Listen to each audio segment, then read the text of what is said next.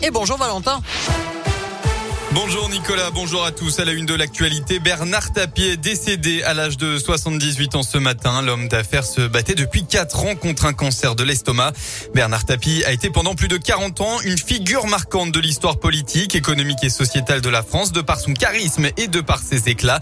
Il était l'incarnation de la réussite sociale des années 80, puis le symbole de l'homme d'affaires sulfureux à partir du match de football truqué entre Marseille et Valenciennes en 1999. Son état de santé s'était à nouveau dégradé ces derniers De nombreux hommages depuis ce matin, notamment celui de Jean Castex. Le Premier ministre s'est incliné à la mémoire de Bernard Tapie, saluant un combattant et un homme très engagé. Près de 48 000 manifestants contre le pass sanitaire ont été recensés, recensés par le ministère de l'Intérieur pour le 12e samedi consécutif de mobilisation hier. C'est en nette baisse depuis plusieurs semaines. À Clermont, 500 personnes se sont rassemblées place de Jaude, environ 450 à Saint-Étienne, 200 à Roanne. En sport, Claude Puel vit-il son dernier match à la tête des Verts? Jour de derby à Saint-Etienne ce dimanche. Les Stéphanois reçoivent l'OL à Geoffroy Guichard pour le 123e derby de l'histoire. Un match sur le papier déséquilibré entre des Lyonnais qui veulent se rapprocher du podium et des Stéphanois derniers du classement. Le manager Claude Puel est sous le feu des critiques. Les supporters stéphanois ont même demandé sa démission le week-end dernier.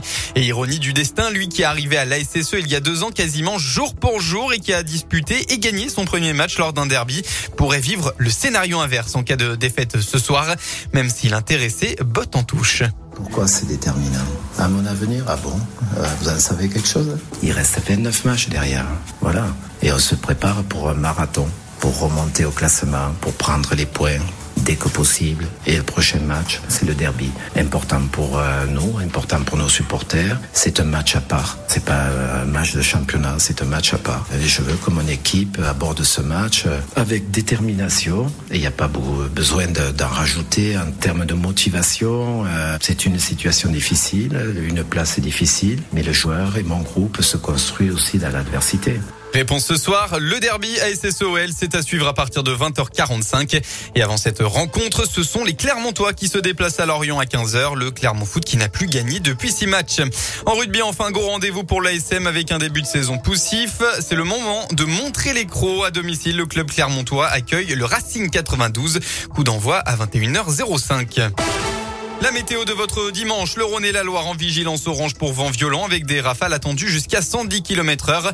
Dans l'après-midi, un important épisode de pluie est prévu dans tout le département de l'Ain où on attend l'équivalent d'un mois de précipitation en moins de 24 heures.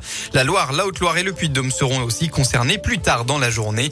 Au thermomètre, il fera au maximum de votre journée entre 16 et 20 degrés.